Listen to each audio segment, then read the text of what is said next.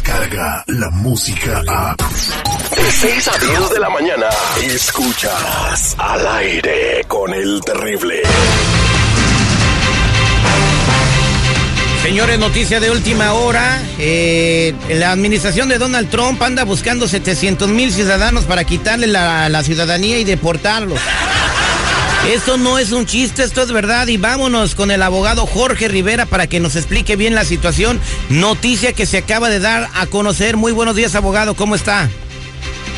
Muy bien, hombre, con esta noticia que nos tiene súper preocupados porque imagínate que hayas pasado por todo el proceso de ser residente y ciudadano y te la terminan quitando. Eso es tremendo, hombre. Oye, ¿de dónde saca el señor estos datos y dice que hay eh, 700 mil personas que llenaron esto con información falsa? Sí, mira, ¿qué pasa? Están investigando 700 mil personas para ver si le encuentran algún tipo de fraude. Y esto se trata de las personas que no mencionaron una deportación, un antecedente, una, una detención en la frontera, porque el que no la debe no la teme. Pero si hay algo en tu pasado que tú no mencionaste, hay un riesgo que te la quiten. Y ese es el peligro, mi hermano. ¿Eso es legal? ¿Eso se puede hacer?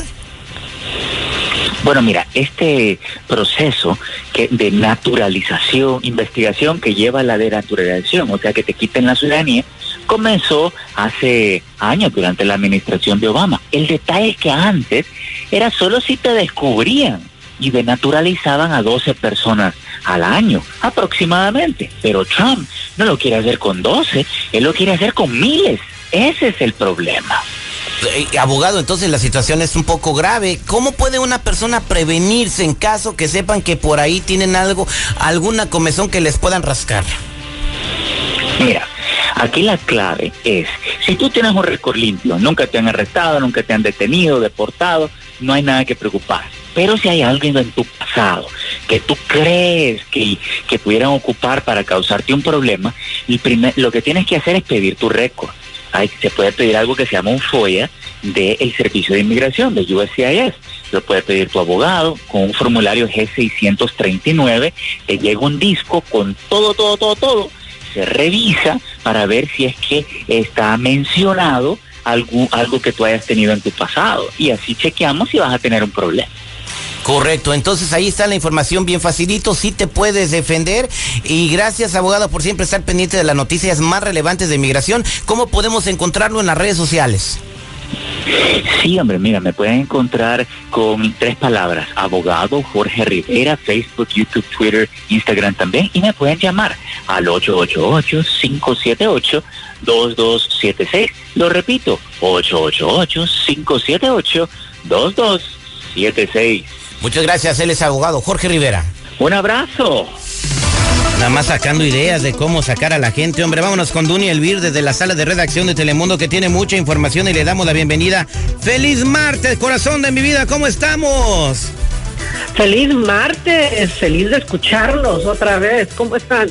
Pues mira, yo me siento muy bien porque no se ha ido lo nubladito y a mí, yo soy de 10 nublados, Dunia. No sé por qué cuando está nublado me siento más feliz y más contento. Soy como medio grinch, no sé. te encanta el frío, te encanta el frío. Sí, Dunia, pues este, te, estamos listos para la información porque tienes mucho ahí en, en, uh, en tu redacción. Eh, por ejemplo, que líderes religiosos fueron arrestados en la frontera con México. ¿Qué quisieron hacer? ¿Se quisieron pasar por abajo de la valla o qué rollo? No, ellos en realidad son docenas de, de, diferentes religiones que fueron arrestados cuando llegaron a la frontera de Estados Unidos con México.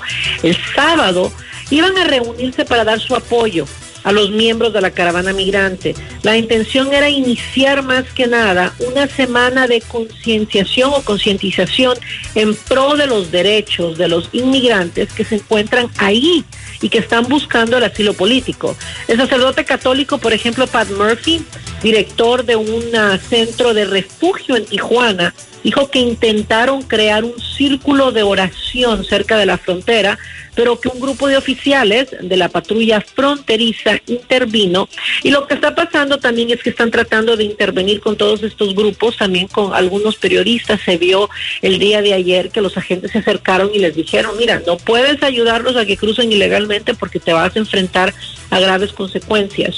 Entonces, el ir a ayudarlos, rezar por ellos, orar por ellos, darles comida, no es ilegal, pero sí es ilegal cuando ya ven diferentes situaciones en donde alguien trata de ayudarlos a cruzar por los espacios de la barda que todavía no han sido 100% sellados, por decirlo así.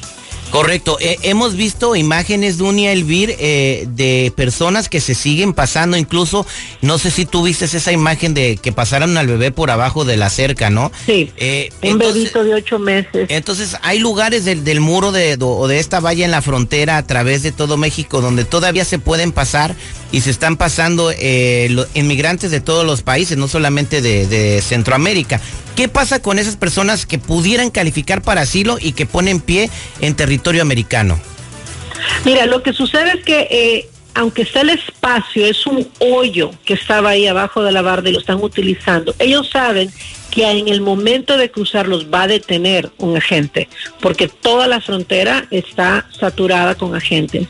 Entonces lo que sucede es que intencionalmente de la desesperación que tienen ya, porque en Tijuana los movieron de un albergue al otro albergue, eh, muchos están sufriendo hambre, frío, la lluvia, están prefiriendo arriesgarse. Entonces al cruzar se entregan automáticamente a la gente que los localiza ahí mismo, donde está ese hoyo, pero del otro lado, entran al proceso. El problema con eso es que cada que tú entras a un proceso, corres el riesgo de que si tu solicitud no es aceptada, te van a deportar. Entonces lo ponen en un proceso de deportación. ¿Me entiendes? Entonces mucha gente lo hace con el propósito de que a esto vine, me lanzo, quién sabe, a lo mejor sí me aceptan y ha aumentado el número de miedo creíble, le llaman, de la gente cuando llega y solicita el asilo político. Hay un porcentaje, tienen como un número de personas que tienen un miedo que no es creíble, por decir así, pero ha aumentado ese porcentaje. Entonces, eso es como una una lucecita al final del túnel para las personas que están cruzándose en este momento. Que no se le recomienda a nadie que se cruce ilegalmente ahorita por la situación tan difícil que está, pero muchos que lo han hecho por lo menos han logrado poner su nombre en la lista de espera. Eh, dos parejas que sus bebés nacieron y ya se fueron de ahí. Una se fue a Ohio. El bebé nació justo cuando la detuvo el agente fronterizo a, esta muchacha de 19 años. Por lo menos ya tiene un bebé norteamericano que asegura un futuro mejor eh, y, pues eso da un poco de gusto, ¿no? Y en otro orden de ideas, ya para cerrar este noticiero, abusados, ¿eh? Porque hay gente que piensa que porque ya la marihuana es legal y la puedes comprar en todos lados, pueden andar fumándola por, por donde quiera y donde quiera y pues la policía va, va a tener cero tolerancia en toda la nación con esto, ¿verdad, Dunia? Así es, y como tú lo dices, en todas partes, no solo es en California, en Colorado, en Colorado, lo que sucede es que un estado te da el derecho de fumar marihuana y que tienes el derecho de portar cierta cantidad de marihuana, no significa que puedes manejar bajo la influencia de la marihuana. Y ahí es donde están cometiendo faltas a la ley. Por eso en estas fechas de celebración, todas las autoridades recuerdan que no van a aceptar ningún tipo de conducta de así y entonces la gente va a recibir eh, un ticket como que si están ah, conduciendo bajo la influencia del alcohol o drogas. Y recuerden que eso puede afectar su récord. Si son personas indocumentadas, les puede provocar la deportación. Si son personas con residencia, les puede afectar que luego obtengan su ciudadanía. Y si son personas ciudadanas, pues simplemente igual les afecta, ¿no? Pueden terminar en la cárcel también. Entonces las autoridades advierten que es, eh, a pesar de que es difícil detectar, hay muchos lugares donde están desarrollando técnicas y están tratando de utilizar nuevos aparatos para poder leer cuando el nivel de alcohol que nos ponen a, soplar en esa maquinita van a tener una maquinita para ver cuál es el nivel de marihuana también. Pues así que pónganse buzos, no vayan a pasar Navidad y, que Santa Cruz lo visite ahí tras las rejas. Muchas gracias de Duny Elvir, la vamos a ver hoy a partir de las 12 del mediodía en Noticiero Telemundo, también a, los, a sus colegas a nivel nacional que empieza el noticiero a la misma hora, Dunia.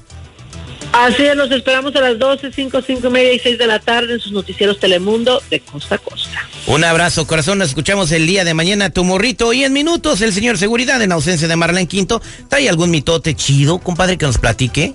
No, chido, chido no, pero tenemos las declaraciones de Emma Coronel, la esposa del Chapo, y nos platica lo que espera del nuevo presidente Andrés Manuel López Obrador. Ay, eso está interesante. Descarga la música a. Escuchas al aire con el terrible. De 6 a 10 de la mañana.